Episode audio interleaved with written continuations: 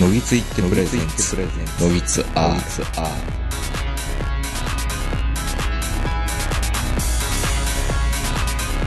どうも皆さんこんばんは、東横名人です。えー本日は2月上旬、東京某所、えー東横名人我が家の寝室よりお届けしております。お相手するのは私、東横名人と、今日もズームで長野からこの方です。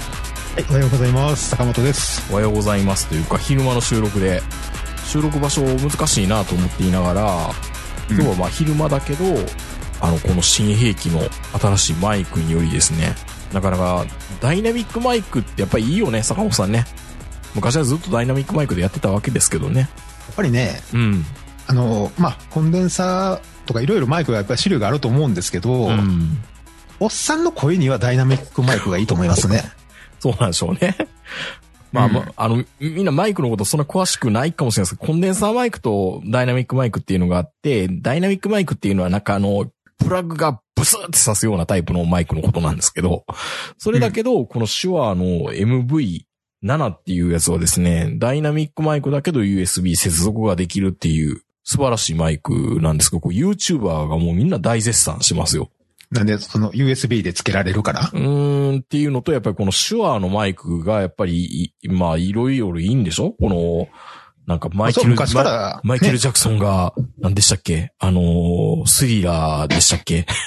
ブラック・オア・ホワイトかなんかで使って、な、な、な、なんかの曲で使って、レコーディングした名機だみたいなことを言っていて、それを、あのー、インスパイアされて作ったマイクらしいですよ、これ。まあ僕らもあの、始めた頃は手話のパチモンのマイクで頑張ってましたけどね。本当にい や、あれで十分なんですけどね。おっさんの声やったらね。おっさんの声やったら。そうなんですよ。だから今日前で、あの、工事をしててもほとんど声が聞こえない、その雑音も聞こえないっていう、うん。うん、素晴らしい環境だなと思うんですけど。そうそう。もうそもそも声に張りのないおっさんの声にね、うんそんなあの、高音がとか言うてもしょうがないじゃないですか。そうですよ。うん。そうですよ。ということで、あのー今日は何つうかメールいただいてるんで、メールをサクッと紹介したいなと思うんですけども、はい。えー、サッシャシンの玉ねぎシンポジウム。特に実家がお肉屋さん、お肉屋だった坂本さんに質問です。好きな焼肉の部位は何ですか？ホルモンなども含めて回答お願いしますっていう、あのー産業のメールが来ているんですけど、珍しいですね。我々にこういうベタな質問が来るって、質問箱みたいな、設置もしてないのに。うん。さあ、本先生、あの、好きなお肉の部位は？あのね、うん。前も言ったかもしれないんですけど、あの、小学校の頃は、朝昼晩と全部肉やったんですよ。おー。で、中学入ると、あの、弁当箱にまでこう肉をこう、なんか敷き詰めてあるような毎日だったんで、肉肉しい生活ですね。そう、だからね、嫌い、嫌いやったんですよね。で、まあ、家でもちろん焼肉をするんですよ。焼肉するっていうかね、もうホットプレートを、うん。あの、でかい机の上に置いてあって、ずっと。それを、それを片付けるっていう文化がなかったんですよ。あ、常設だ。もう常設。あ、うん常設っていうかね、もう途中からはあの、ほら、あの、焼肉の、あれがもうついた机っていうの。あ、昔は、ありましたね。リビングテーブルで。あったあったあった。うん。で、ふ蓋取ったらもう焼肉すぐできますみたいな。うん。あの、お好み焼きのテーブルね。そう。あれが家に置いてあって、もう、はいはいはい。うんもう、あの、家、ただいまーって、もう昔のあの、大阪の家なんで、ただいまーって玄関開けたらもうあの、リビングじゃないですか。うん。そうするともう蓋取ってあるんですよ。げんなりですね。げんなりなんですよ。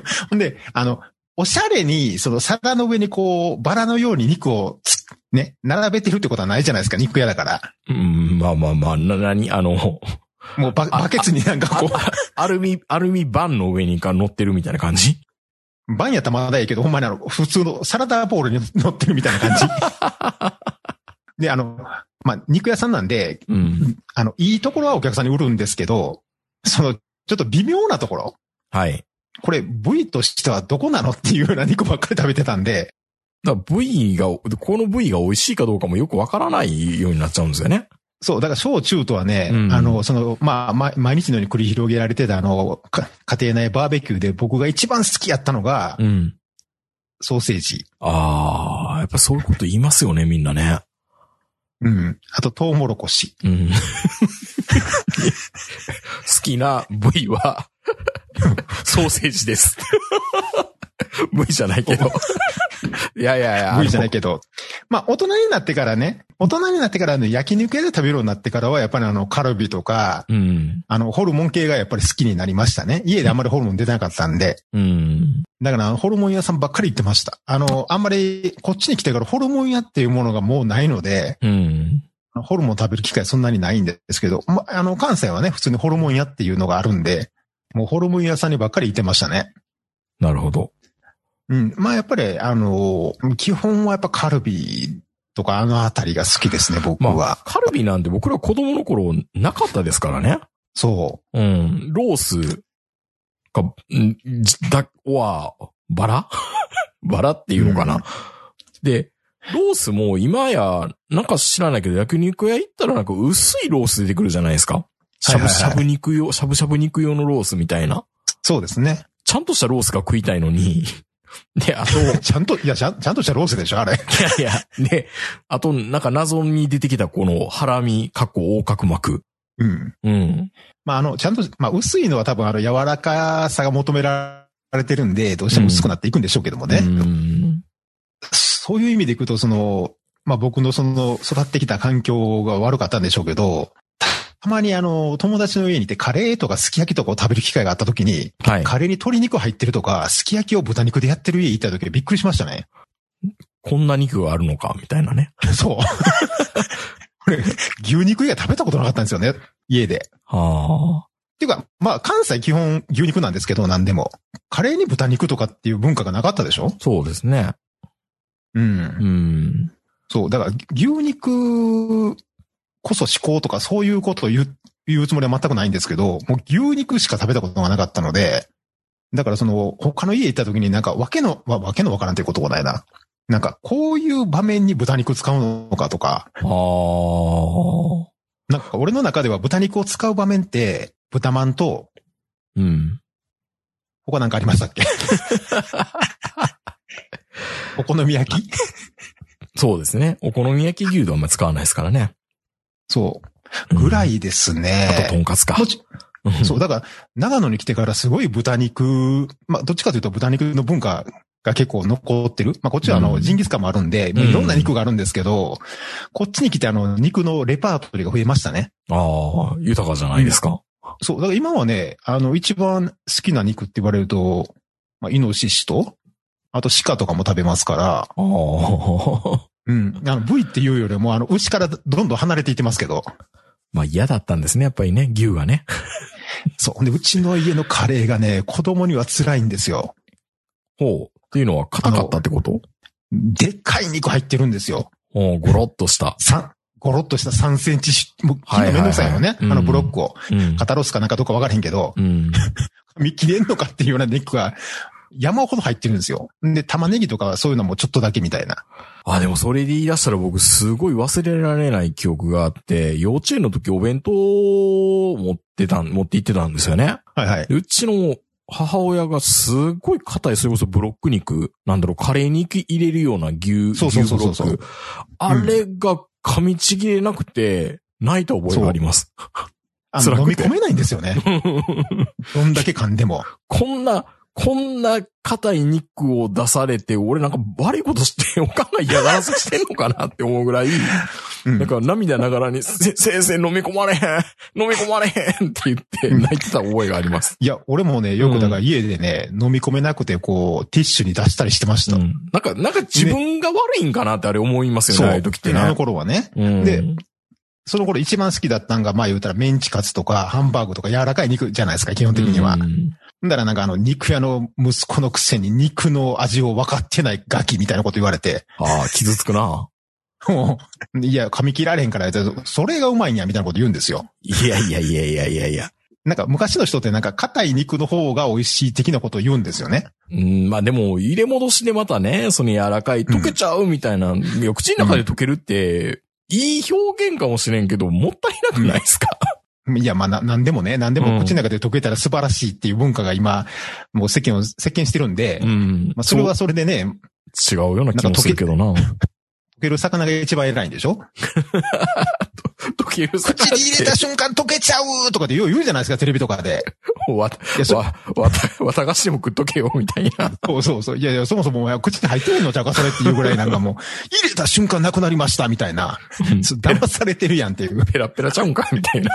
やべやべ薬飲んでるわけちゃうのからね。なんか、そういう紙あるじゃないか、溶ける紙とか。はいはいはい。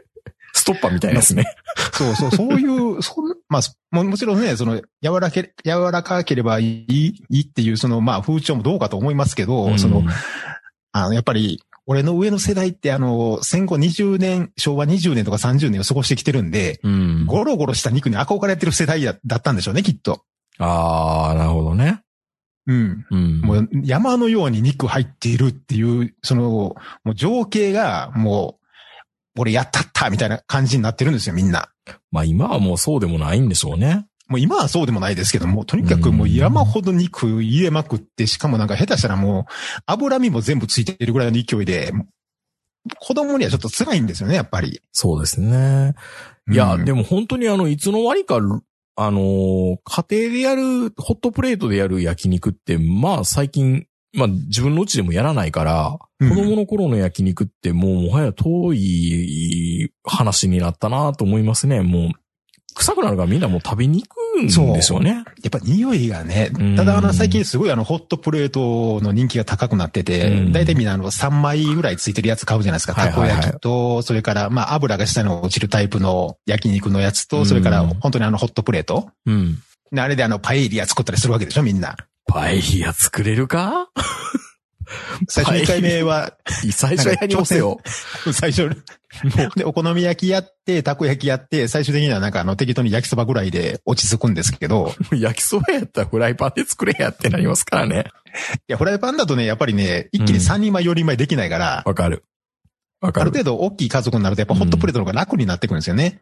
まあでももう最近は僕もお好み焼き食べたいなと思ってフライパンでやるようになって、でもフライパンでやるとね、うまく返せないんですよ。なかそなか。ろそろやろね。うん。で、それでちょっとまだ心折れて、あ、もういいか、スーパーの半額の 冷凍食品のお好み焼きで、十分美味しいんですよ、あのテーブルマークのお好み焼きとか。いや、まあ十分美味しいのはわかるけど、でもやっぱり、あれは焼くのもセットですから、まあね、イベントですからね。うん、たこ焼きもそうだけど、うんでも最近、僕もホットプレートあの、去年の暮れに買ったんですよ、新しいやつね。ほう。やっぱ実力が違いますね、昔のやつとちょっと。いくらぐらいの買ったんですか？いや、でも安い、1万7、8千だったと思いますよ。あの3枚のプレートがついたやつ。1万4、8千でいいんだ。いやいや、僕も今、あれ、うんいくら？三2000円か3000円ぐらいのやつですかね 今僕使ってんの。そうそう。だから一山、番、山善の。昔買ったのはね、もう本当になんかこれ、端っこの方あんまり焼けてないなみたいなホットプレート使ってたんですけど、うん。あまりにテレビでホットプレートのレシピをバンバンやるもんで、これ買っとこうと。で、焼肉をやったんですよね、一回。自分で、一人で。はいい。はい。や、美味しかったんですよ、それが。が違うってこと？いや、やっぱ何なんでしょうね。まあ、それとあの、なんかこう、油が落ちていく？ああ、はいはいはい。うん、斜めになってて、こう、そういう余分な油が落ちていくっていうような感じにもなってるんで、昔みたいにねいつまでもいつまでもなんかあの、焦げた 油がついたりとかしないっていうのもあるし、うん。すごいホットプレ、まあ、その代わりあの、食べた後、あの、家中の焼肉の匂いが2、3日取れないんですけどそれが一番嫌なんで、それを解消してくれる設備があればいいなって思うんですけどね。まあだから、あ、だからみんな庭でバーベキューすんのかって よくわかった。よくわかりました。あ、だからこれでなんか隣の人と言い合いになって喧嘩してなんか最初、最終的に殺し合いになったりすんねんなって思いましたもん。ファブリーズを頑張ったら多少なりでもバス、マシにはなりますけどね。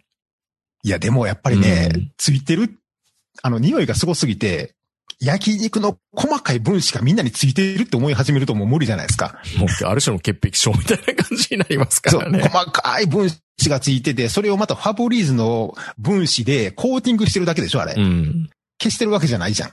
そう思うと、戻ってくるんじゃないかみたいなね。そう。でしかも俺たまにあの、そう、イノシシとか鹿とかも一緒に焼いてしまうんで、なんか匂いがすごいことになる。な。もうなんかもう、ジビエハウスみたいになるんですよね。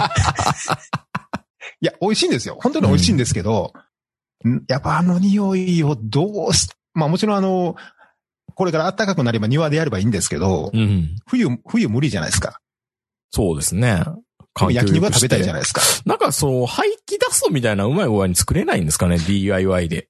こう、すっごい強力な吸引で。あの、牛、牛角とかああいういろんなところがあるような。うん、なんか、それからあの、あの、なんか金属の筒みたいなので自由に動かせるフレキシブルなやつをこうグイーって、グイーって。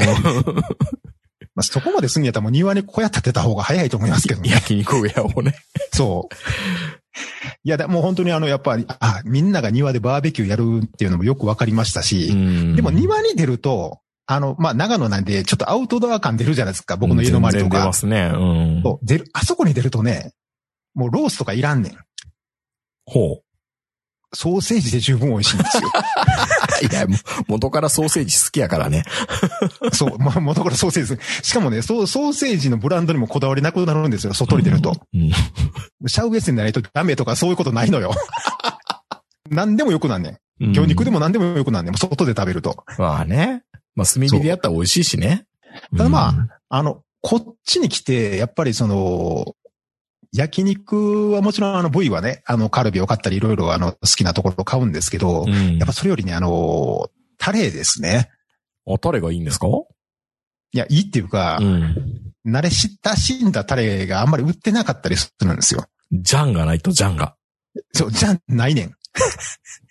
何になあとるんだろう？向こうだとあの、うん大ドームとかいろいろあるじゃないですか。はいはいはい。こっちら辺だとなんか、お家は焼肉屋さんみたいな、こう、その汎用的なタレがいっぱい並んでるんですけど、キッコーマンのやつね。うん。そうそうそう。だから言うたらこっちでブルドッグのソースが手に入らないと一緒ですよ。まあ結局は焼肉屋行っても、うんまあ焼肉のタレでなんかごまかされてるんじゃないかなっていう時もありますからね、確かに。うん。うん。僕ら言うたってお好み焼きは、あれ、お好み焼き食べてるっていうより、ブルドッグのソース食べてるようなもんじゃないですか。そうですよ。広島の人だったらおかめとかね。そういう、もう僕ら、やっぱソース文化っていうのがもう一つの地方のあれなんで、そうですね。うん、僕らの、まあ、まあ、ソウルというかね、ソウルフードがソースでしょ？大阪の場合は。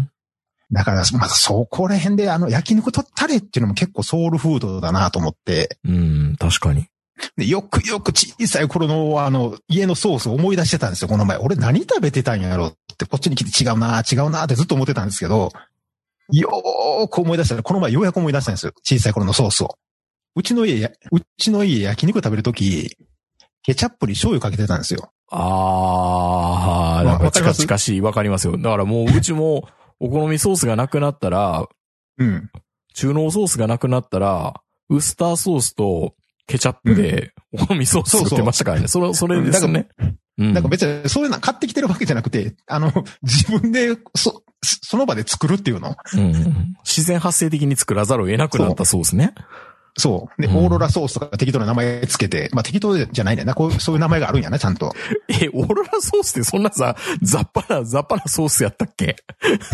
オーロラソースってケチャップとマヨネーズを混ぜたようなやつじゃなかったっけ？ああ、はいはいはい。オーロラ。それに醤油、確かに。そう、それに醤油を混ぜたようなやつで、この前焼肉食ったら、うん。すげえ美味しかった。うん。それでいいんや、みたいな。うん、それで、それでいいんやって。あと塩ね。うん。やっぱり、塩のみとか結構あるからね。いや、もう、なんか、シンプルな味に多分回帰してくるんでしょうね、やっぱりね。肉はね。うん。うん。まあ、だから結局のところあの肉って、まあうちのあのお店のその職人さんは、もう肉なんて別にあの、いいとか悪いとか言うとかじゃなくて、切り方一つやってよう言ってたんですけど、ああ。それは職人も自分のアイデンティティを保つために言ってることでもあるし、本当のことでもあるような気がしますね。切り方一つっていうのは。んだからそう、これ筋が入ってるやろ、これに沿ってな、みたいなことあの、小学生の俺によう言ってくれてたんですけど、うんまあ結局そのおじさんあの、なんかこう、すごい長い包丁の先であの、左腕切ってそのまま入院しはりましたけど、切りすぎただらけんですね。で運ばれてね。うん 切りすぎたんですね。うん。いやでも、よう言われましたよ。まあ、うんお前もあの、牛の、あの、職人になれって。うん。すごい給料いいからって。まあ、あの、包丁を片手にいろんな店を渡り歩くようなタイプの職人さんがやっぱりいるわけですよね。各お肉屋さんにはその頃はまだね。うん。今みたいにはそのね、あの、アルバイトでも誰でも切れるみたいな、そういう機会もないじゃないですか。なるほどね。うん。だから、うまい職人さんと下手な職人さんやったら同じ牛からでも売り上げが違うんですよね。うまい具合にこう、そうそうキキロを、グラムを稼げるんですよね。そうう。んで、まあ、美味しい部分を美味しい、美味しい部分を美味しく切るっていうのが一番難しいんで、うん。うん、そういうことを無駄のないように、で、この部分はこっちに回して、この部分は、あの、カレーやったけど、その日は、次の日にはミンチに回してとか、こう、回しながら、全部無駄なく使っていくじゃないですか、うまい職人さんってう。んで、仕入れも職人さんがやるから、あの、要、冷蔵庫から足一本ぐらい釣ってあるでしょ？あ あれを、あ。はいあれ。を実際あの、仲買のところに行って、これとこれとこれって選んでくるわけですよ。うん。うん。もうそういうところから、ほんで、最後の一枚一枚まで全部その職人さん一人でやるんで、そのうん職人さんの腕一つで結構売り上げが変わってきたりするんですよね、実際肉屋だとう。ん。だからあの、よく昔よくあの杉とか木とかをその選ぶね、材木問屋みたいなのがあるじゃないですか。で、外からはなんかわからないけど、まあ本当に目の肥えた人がやると、本当にあの切っても綺麗な杉やったりするわけでしょ。確かにね。ああいう、ああいうのを肉屋さんの職人は自分で肉を持ってきて、なおかつ最後の一枚一枚まで自分で切ってお客さんに売るので、本当にあの、職人さんの腕に頼ってましたね、うちの家は。うん。まあ、三人いつも3人か4人ぐらいいましたけど、ああ。今はまあそんな肉屋さんってまああんまりないですからね、そもそもね。あんまりないですね。ねうんで、今時なんか不思議なのが昔だったらなんかこう、ん笹の葉を模した、なんかプラスチックのあれが、いつの間にか個包装のビニール袋になってません、今って。なってますよ。うんあれが不思議で、なんかしゃぶしゃぶ肉が、なんか、しゃぶしゃぶ肉と同じような感じで、ビニール袋にくるまれてるみたいな。でもあれも、例えば阪神百貨店とかの高級な方の肉屋さんに行くと、今でもあれに近いもんで出してくれると思いますね。ああ、そうなんですね。うん。僕もあれに、こう、ね、300グラムとか積んで、でパタパタってやって、ほんで、なんかこの細いビニールの紐っぽい紐じゃないようなやつで、くるくるってやって、お客さんにいつも渡してましたからね。学校終わってから、あの、お店の手伝いしたときは。ただまあ、あの、このショー、まあ、ショー、ショーウィンドウっていうのかな？あの冷蔵庫あるじゃないですか？お客さん向けのあのガラスケースの。はいはい。あれの左が半分しか触らせてくれないんですよね。おー まあ、お客さんから見ると右半分になるのかな？左に行けば行くほどあの、松坂牛とか高い肉が並んでて、右の方はあの、ロースハムとか、うん。あの、まあ、誰が見ても、あの、あまり安、高くないやつで、しかもあの、俺みたいに持った瞬間にグラム数分からへんやつは、あの、ハム5枚で100グラムとか、あの、もう覚えたらできるとこしか触らせてくれなかったんで、中中学生ぐらいい。までは。だからハムウィンナー担当でしたね。いつも。手伝いの時は。そもそも気になってたんですけど、今鶏肉っていう坂本さんのうちは一緒に売ってなかったんですか、いや、あれは柏屋さんですよ。あ、まあまあまあまあ、まあ、まあね。柏あの頃本当にあって柏屋自体僕、まあ商店街なかったな、でも柏の店は。だから俺らの時はうんもう本当にあの、肉屋と柏屋ってピ完全に分かれてて、しかもあの、柏屋と卵屋も分かれてるわけですよ。いやー、確かに。うん。だからもう柏のことに関しては僕全然分からなかったんですね。うん。うん。うちは、えっと、国産牛と松坂牛と、で、まあ普通の牛肉。だいたいあの、その頃は雪って言ってた、雪印から、あの、ハムとかを全部買ったりとか、まあうん伊藤と雪と丸大と、うちの取引先はその3つだったんで、まあ雪は潰れちゃいましたけど、あ、潰れてないのか？まだあんのか、雪あは。りますよ、ありますよ。メあるけど、食肉はもう、やってんのかな？やってるんですかね？いや、最近どうなんですかね。ねでもまあ、雪の人はね、すごい優しかったんですよ。うん。あの、一番あの、まあ、お、まあ、王兵じゃないですけど、その頃で言うキリンビール的存在はやっぱり日本ハムと丸大ハムなので、うん。で、伊藤ハムの人はちょっとあの、固くなな頑固な人が多かったので、なんかようわからんな。うん。で、ユキの人はね、ちょっとね、やっぱりちょっと肩身が狭そうでしたね、いつもね、その頃はね。う。うんん。それはもともと出自がそっちじゃないからってことなのかな？あの、やっぱ人気、人気ですね。牛乳やなって言われるからかそな。うそうそうそうそう。で、あの頃って肉屋、多分ね、小さい肉屋だと、そのガラスウィンドウの横に、あの、ハムとかソーセージを並べてるあの、なんていうの平面の冷蔵庫みたいなお客さんが手に取れるようなうんとこがあったと思うんですけど、はいはいはい。あそこを並べるのは、メーカーさんの営業さんが並べてたんですよね。お店の人じゃなくて。まあ、まあうちの場合だけがそうだだったのかもしれないですけど、だからあの、棚、棚っていうんですかね。丸大か日本ハムはこう2列はあるけど、雪は1列みたいな。うん。そんな感じで、いつもあの、雪が来るのは結構午前中丸大とか日本ハムが並びに来た後に来てましたね。肩見せますそうに。うんだからあの、もうあの、スーパートライが当たる前の、ね、朝日ビールみたいな。いや、それはそうとね、あの、僕ら話題にしがちなあの、ポールウィンナーの話するじゃないですか、伊藤ハムの。はいはいはいはい。この前のあの、僕はソーセージが食べたいんだって話をだいぶ前にしたと思うんですけど、その時も話題にしてた、大阪関西圏でしか出ていないポールウィンナーって言ってて、うんあ、そういや東京でポールウィンナー見てないな、関西のみだったんだ、へへーって、要は僕ら魚肉ソーセージの文化じゃないじゃないですか。はいはい。それが、なんか近所のスーパー行ったら今ポールウィンナー売ってますね、普通に東京で。あ、売ってます？うん。いや、それが行ったのが近所のライフだったか、ライフって関西資本だからなのか、うん。なんかよくわかんないんですよね。なんかスーパーも、あの、関西資本と関東資本でちょっと並ぶもんが違いますからね。うん。そう。だから、こっち、特に長野あたりだと、日清焼きそばを探すたびに旅、あの、出るんですけど、はいはいはい。日清焼きそばって、そんなに一般的じゃないでしょ、こっちでは。日清焼きそば UFO なのか、それともあの、いや袋袋麺の日清焼きそばね。袋の方。そうい。袋のしか食べたことない。行ったこと、一回しか食べたことないけど。え、あんな美味しいのに。うん、いや、なんか、あ、なんか、作るんめんどくさそうだから、なんか、子供の頃も、親は、あれ食べたいんやけど、あんなめんどくさいからやめ、ダメ、あかんって言われて、買わなかったですよね。いやね、あれをね、こっちに来てやったらとあの欲しくなる時があるんで、体が求めてるんですよ、日清焼きそばを。マジで？袋麺を。はい。まあ、僕の家結構あれ使ってたからですかね。それホットプレートで？う んまあ、ホットプレートとか、あの、ギミックテーブルで、ギミックテーブル、でね。ギミックテーブルで、ああ、いギミックテーブルで、うん。だから、えっと、まるちゃんのあの、生麺っぽい焼きそばあるでしょ？三つぐらい入ったやつ。ああの、粉、粉、粉を買うみたいなやつね。はいはい。あれそは標準ですよ、関西の。うん。お昼ご飯は。あれは、あれは粉であることがアイデンティティなんですけどね。うん液体スープじゃダメですからね。粉、粉でやることがいいんですよ。うん。そうそうそう。あのまるちゃんは、うちの家では結構上等な焼きそばって言われてたんですよ。ね、え、ほんなら、あの、平民の焼きそばは、日清焼きそばの あの、に袋麺ね。日清の袋麺の方ね。うん。うん。で、まあ、うち、あの、その頃、もう、その、今日大家族だったんで、はいはい。まあ、でっちっていうほどでもないですけど、住み込みで働いてる人とかもいたんで、うん。常に7、8人でご飯食べてたんですよ。うん。なもんで、もう、あの、あの、日清の袋麺をいっぺんにあの、10袋ぐらい焼くみたいな。あそれは美味しいでしょうね、そんだけいっぱい作ったら。で、山のようにあの、その、肉が入ってるんですけどね。ああ、それまた牛キャベツとか牛キャベツとか、牛、牛、牛が、牛、硬い牛が。ね。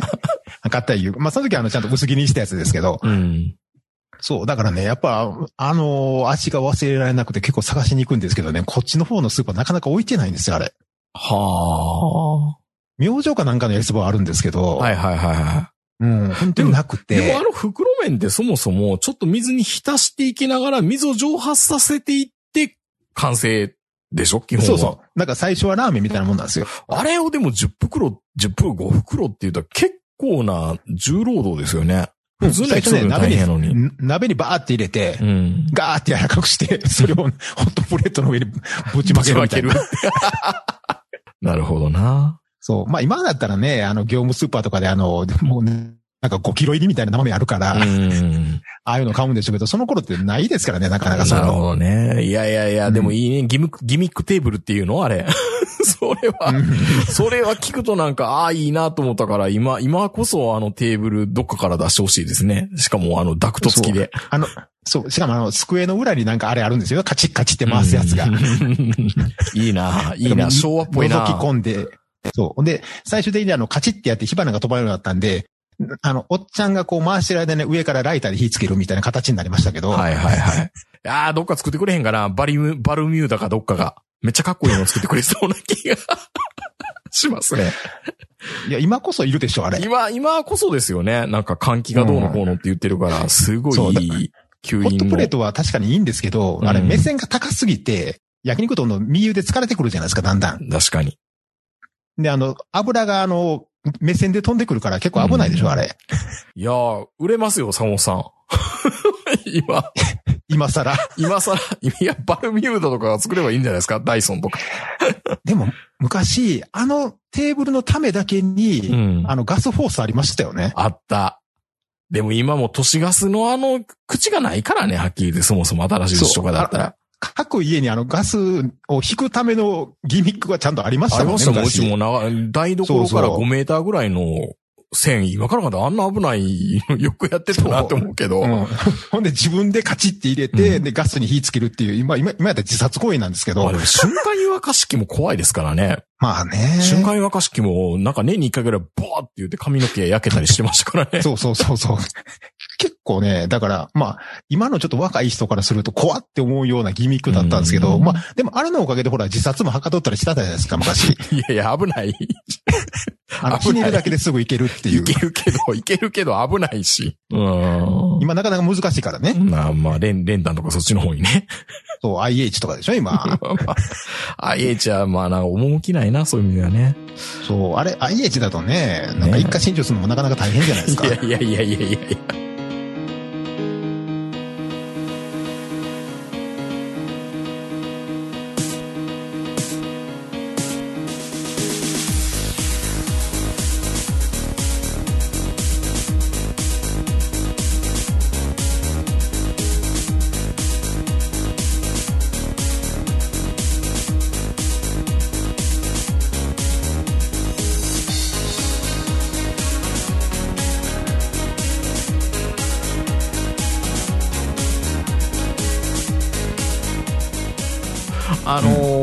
ど一週間タイムラグがあるんで、これが更新されてることどうなってるかわかんないんですけど、まあ、クラブハウスっていうね、SNS が新しく出てきて、まあ、うんね、僕らは2000年代初頭にミクシーのこう盛り上がりを体感していたものからするとですよ。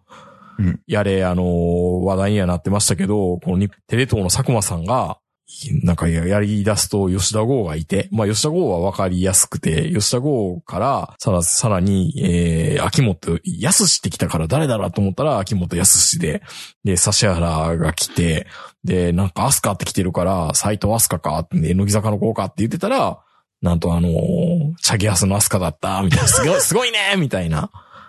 いや、ちょっとあの、クラブハウスっていう説明から入れてくれないとおじさん分からへん。いやいやいや、分かってるでしょ？クラブハウスっていう声の SNS なんですよね。声の。だから、それがアーカイブもできないし、えっ、と、例えば僕と坂本さんが話しています。で、クラブハウスの、まあ、アカウントを持ってる人だったらそれが見に行けんのかな？で、えっ、と、二人がトークしてたら、これがまあ、ステージみたいなか概念なんですよね。で、ここに、例えば、ポリンスキーさんが来たら、お、ポリンスキーいるならこっちに上がりなよみたいな感じで上げて3人のトークをオーディエンスが聞くみたいな。そういうことらしいですよオーディエンスも喋ることができるんですか？えっ、と、呼ばれたらね、あの、舞台に上がりなよって言われたら喋れるみたいな。あ、上がりなよって言われない限りは聞くだけで喋れないんだ。そうそうそうそうそう。まあ、そらそうやな。みんな、いっぺんに100人ぐらいで喋られると、もう収拾つかんようなことだな。そう。で、まあ、いろんな話を聞いてると、まあ、いろんなこう、マルチとか、こう、プチ宗教みたいになってる人たちとか、えーうん。喫茶店とかファミレスとかルノワールとかで喋ってるようなあ怪しいトークがいっぱいいろんなところで繰り広げられていて、まあ、それを、あの、聞く分には制限ないの、例えば、あの、鍵閉めてるとかっていうのはないの？なんかあんのかな？そこはちょっと僕入ってないからよくわかんなくて。で、そうそう。いろんな界隈でやっぱりツイッターで比較的早めには、ん一週間ちょいぐらい、ん？二週間ぐらい前からは、ちらほらと見てたんですよ。で、いつ来ても大丈夫もないように、一旦アプリは落としとこうかと思って、どんなもんかっていうね、アプリは落としといたんですよね。アカウント持ってないけど。で、アカウント設定する手前の方までに行くと、アドレス帳を読みに行き上がるんですよ。要は見つけやすいようにって。アドレスで、この人友達じゃないかっていうサジェストをしてくれるみたいなんですよね。LINE と余計一緒ですよ。なお世話や。余計なお世話でしょ？余計なお世話じゃないですか。あの、インスタグラムでたまにこの人友達ちゃうのって言われて、友達やったら試しないんですけど。あれ不思議ですね。うん。うん。だから、それで、あ、これはもう東横名人としてはできないなと思ったから、さっともうアプリを消しました。だってこれで僕が、え TYK 名人ってやったら、これ TYK 名人ってお前、な、何これって言われて、ラジオのことバレちゃうじゃないですか。だからもう、うね。僕はクラブハウスから呼ばれてないんだなと思って、まあ、やれず、あの、このビッグウェーブにも乗れなかったんですけど。別にね、車に構えてやりたくないっていうので、や、やりたいんですよ。この TYK 名人、東横名人としてはやりたいけど、個人としては、うん、ちょっとなんかい嫌、嫌じゃないかなっていうので、これやろうと思ったらもう一台僕、楽天モバイルか何かで安い携帯で、もう一個携帯番号取らないとダメなのかな？ってことなんですよね。うん。そもそもなんかややりかけてました？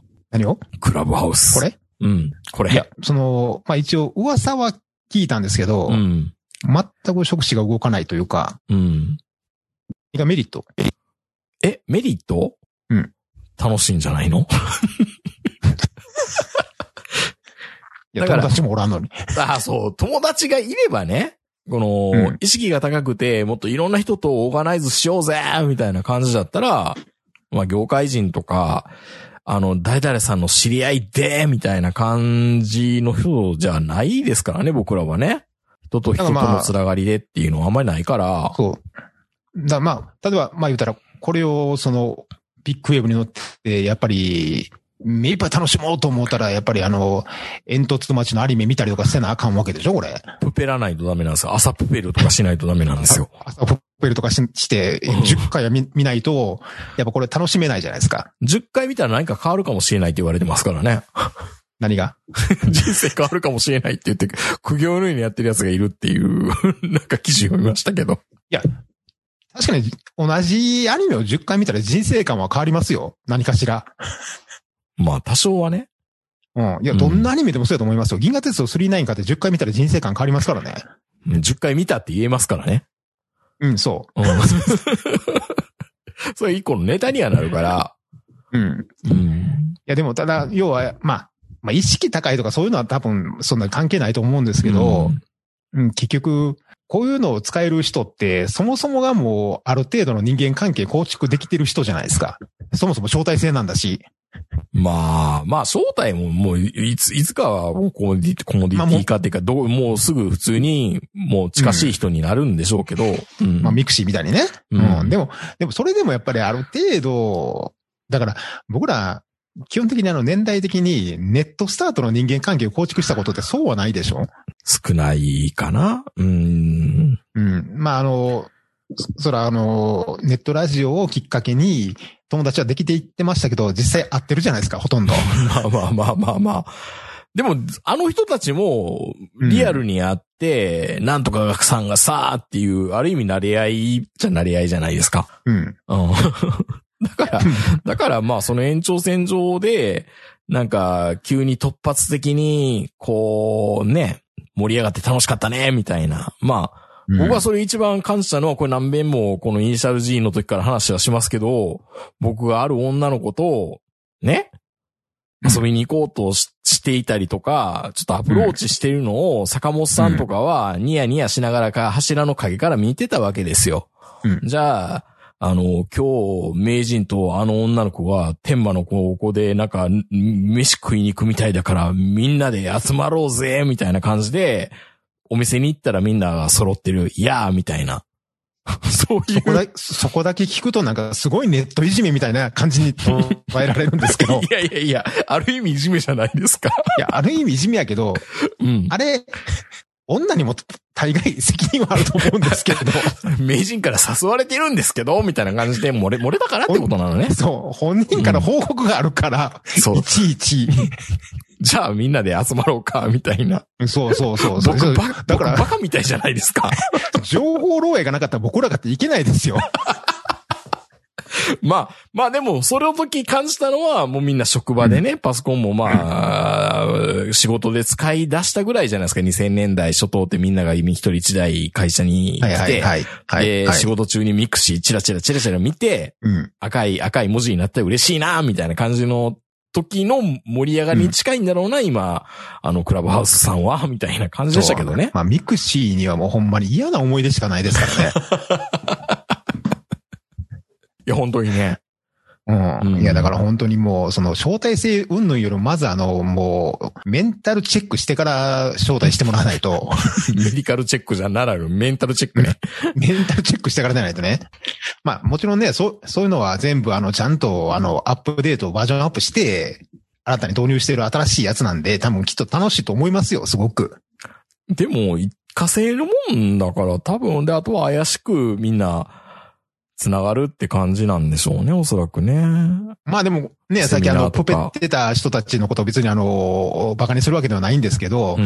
やっぱりあの、ちょっと、一枚噛む的なことが簡単にできるじゃないですか。そういう業界人とか偉いさんとか、はいはいうん。その有名な人に。その、その、ちょっと噛むっていうのを、その、アマチュアとか素人の人が気軽にできるっていう意味では、すごいいいツールだと思いますね。うん、そこにみんな憧れてるのかな、なんか、身近に、いや、だって僕とビル・ゲイツのアイコンが並ぶ可能性があるわけでしょ？うん。そこ、そこが楽しいな。ひゃーって感じなのかな？まあでしょうね。うん。だから、要はもうその、みんな、有名な、その意識高い人の話を聞きに行ったりとかうん。して、すごい、よかったです、勉強になりました、みたいなことを言うわけじゃないですか。うん。何やったらチャンスがあったら、有名な俳優さんと喋れました、みたいな。ねいうんいっぱい刺激もらえたってやつね。そう。まあ、僕はまあ、あんまりあの、最近のその、やる気マックスみたいなこの風潮はどうかと思うんですけど、うん。まあ、やる気ないからね。まあ、やる気ないですね。いや、ほんとやる気ないっていう、こう、いや、世の中の90%の人やる気ないでしょ？そんないね。やる気ないって言いながら僕はちゃんとこう、毎週ポッドキャスト上げてるっていう意味では、うん。やる気あるんでしょうけどね。世間一般からしたら。ポッドキャポッドストはね。キャストはね、ポッドキャストはやる気あるでしょうけど、うん。そんな意識高い仕事やる気ある人って、そんなおれへんでしょいない、みんな、でもほんといろんなとこ見たら、なんか、んまあ今、スタン、スタンド FM っていうところにも僕はこのノギツの配信はちょこちょこっとしてるんですけど、あの、全然違うプラットフォームでね、スポーティファイでもアップルでもない、スタンド FM っていうところに対して。最近名人、ポッドキャストやる気ありますよね。いや、もうあの、何黒さんのおかげでだいぶあの、ポッドキャストは頑張ってますよ、一応。うん、いや、すごいなと思って、あ、YouTube も入れてるんや、すげえなと思いました、そうですよ。その話また来週しますけど。あそうなんだ。うんはい。えーということでね、あの、やる気があんのかないのかよくわかんないんですけど、ラジオは、あの、続けていきますよ。で、一応、メールとかもいただけてるんで、まあ、やる気も、まあ、ちゃんとあり、設備投資も行い、これ、クラブハウスってさ、あの、結局のところ、まあ、俺と名人が入ったとして、うん俺と名人が喋るわけでしょ？はい。で、それを横から誰かが聞けるっていうシステムなんでしょ？これ。そうです。ラジオやん。ぽそれがリアルタイムかリアルタイムでないかの違いなんですよね。うん昔のネットラジ？で、それが、うん。バンバン横にも繋がっていくってことですか？これ。あ、そうそうそうそうそう。そうそう。だから、あの、ある意味キャスティングの妙みたいなのがあるわけでしょうね。だから僕と坂本さんがやってるところに、急に全う然、ん最近、あんまりそのコミュニケーションっていうか、ラジオ上でのコミュニケーション取れてない豚尾さんとかがボーンって来たりもするわけですよ。で、それを誰かが今やってるぞって言って、おい、聞きに行こうっていう話。そうそうそうそうそうそまあ、じゃあ、ある意味、まあ、あの、ネットラジオとの相性はすごいいいツールではあるんですね、これやっぱりう。。やりきりでやればね、うん。ただ、置いとく、置いとくことはできへんけど、置いてくことできないから。なんでこれ置いとくことできないの？それやるとやっぱり、い魅力が減るからじゃないですか。アーカイブ機能があると。いつでもいけるわってなっちゃうからじゃない？まあ、やっぱき今は消える方が大事。消える方が大事なんでしょうね。森さんの会話も消えてくれたらいいんでしょうね。女性が多いとやっぱり会議長くなるからね。そんなこと感じたこともないけど。まあ、森さんがやってきた会議はたまたまそうだったんでしょうね。そうね、残念な会議ですね。本当に。うん、そうだったんでしょう。ただまあ、自分らが長くしてるっていう意識あの人らもうとないからね。そこが、そこがね。まあ、音声メディアは今年も来るのか来ないのかっていうと、まあ意外な形で、クラブハウスっていうのが来ましたけど、まあそれもうんいつまで続くかわかんないですしね。まあ違う形でまた盛り上がるのかもしれないですけど、まあ、いずれ僕らも、あ、でもやらないかな。やっぱり携帯、携帯の番号もう一個ないとできないな。うん。嫌だな。っていうことなので、やらないと思います、今のところは。はい。えー、それでは皆さんおやすみなさい。さよならさよなら、